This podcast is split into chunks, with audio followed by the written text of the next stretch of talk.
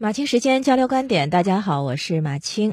马云他在出席上海浙江商会的一个年会的时候呢，和以往不同，呃，他因为从阿里巴巴退休了啊，他没有像往年那样发表主体演讲，然后做了一个简单的致辞，是挺有意思的一件事情。为什么说有意思？就是他的这段简短的致辞，在媒体当中的这个关注点是不太一样的。尽管这个致辞非常的短，他讲到最近的一次陷入热议的一个话题，就是之前他在那个中国企业家年会的时候被邀请上台指挥了那个最后的一个曲目《拉德斯基进行曲》，然后指挥完了之后还用手捂住了脸，很尴尬的样子。当时也是在毫无准备的情况下被邀请上台去指挥。那但是他没想到，就这么一个很短的这么一个视频，在网上引发了舆论的热议。所以他这次在致辞的时候就提到了上一次陷入争议的这个话题。他说：“我去做指挥，别人就说我是有钱就能为所欲为。”呃，他说：“真正的企业家最大的资源不是有钱，最大的资源是信任。企业家最难做的就是建立信任，做了很多事情才能建立起来信任，但一旦一点坏事，信任就不复存在了。”那他还提到，二零一九年做企业很不容易，呃，他说以往是部分人不容易，今年是大部分不容易。他说昨天一天我就收到五个来借钱的电话，过去一个礼拜要卖楼的朋友有十个，确实不容易。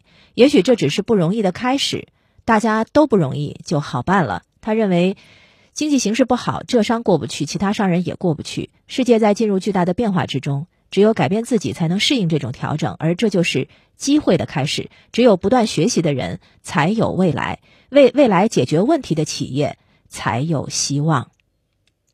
这就是他的一段简短的致辞。这么一段简短致辞啊，这个大家关注点真的是不太一样，媒体标题的角度就不一样。你看中国经济网的这个标题是什么？马云一天接五个借款电话，网友炸了，有钱人的烦恼。微信公号上面啊，有不少自媒体的文章。都是关注了这个五个借款电话，甚至还有人说向马云借款的人究竟是谁之类这样的标题。那澎湃的标题是什么呢？澎湃标题关注点是信任，就是马云回应指挥交响乐争议，真正的企业家最大的资源不是有钱，而是信任。嗯，环球网关注的是他最后的那个那个那番话，就是马云为企业家鼓劲儿，经济调整是机会的开始。好，那网友们看到了什么？微博相关新闻的后面点赞最多的留言，基本上是这样的风格：有钱就有信任。当初马云创业的时候，谁给他信任了？啊，超能力，超是钞票的超，多才多艺，才是财产的财。别人开演唱会是为了挣钱，马云挣钱是为了开演唱会。哈，关键词还是钱。对，点赞最多的留言基本上都跟钱有关。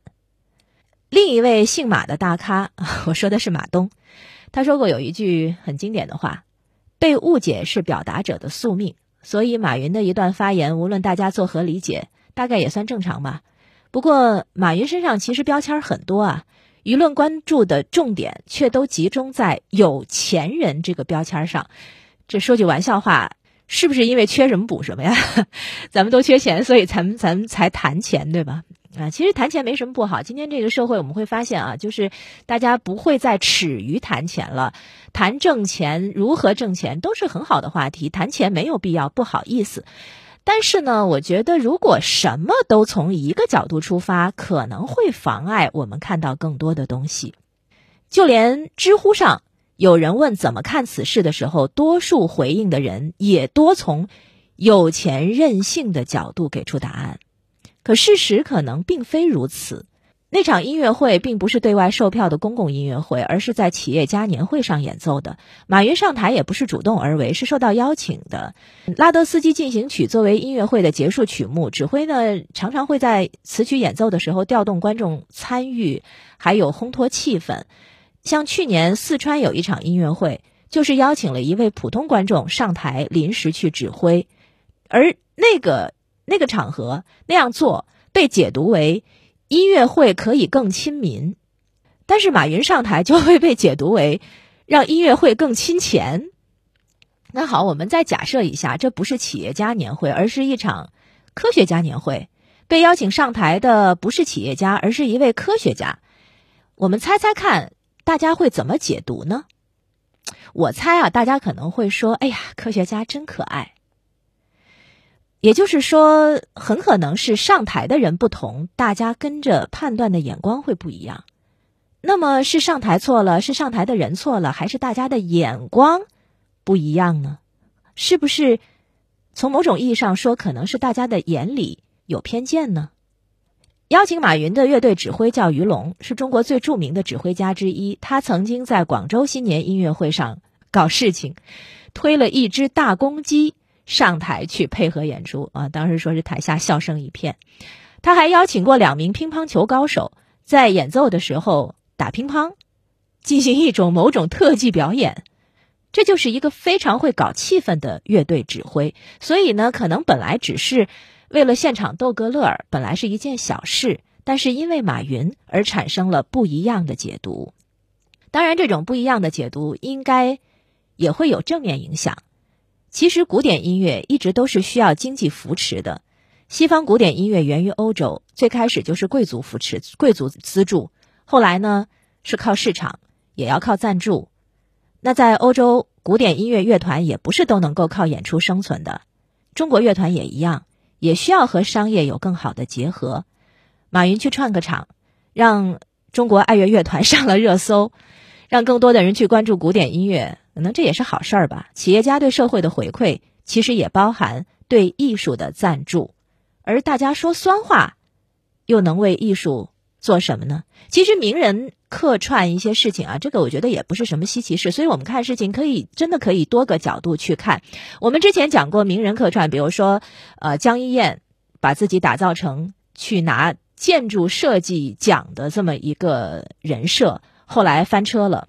但实际上，不是所有的那种所谓斜杠青年都是卖人设，不一定。我们看问题不用那么狭隘。呃，举个例子，比如说，好莱坞著名的女明星海蒂拉玛，上世纪。五十年代非常著名的一个，就是四五十年代非常著名的一个好莱坞明星叫海蒂拉玛，她呢曾经是被米高维评为最美丽的女人，但是她真的是以她的最美丽傲称世界的吗？不是的，他设计了跳频技术，获得了专利，那是四十年代，他本来想向美国政府无偿捐献这个技术，以打败德国纳粹，然后他亲自去解释。他的设计说，这个原理和自动钢琴的原理差不多，可以运用在军事技术上面。但是在场的很多人都笑出了声，呃，然后海蒂拉玛就发现了一个问题，就是第一，在场的人听不懂他在说什么；第二，大家更看重的是他的美貌和身材。后来呢，这项跳频技术被封存，再后来，这项技术被应用出来。而如今的 CDMA、三 G、四 G 的基础，其实都是拉玛的跳频技术，因为他在做演员之前，他学的是通信。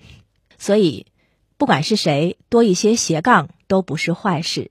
这可能是我们对我们所有普通人来说应对今天社会形势、经济形势的一个好方法。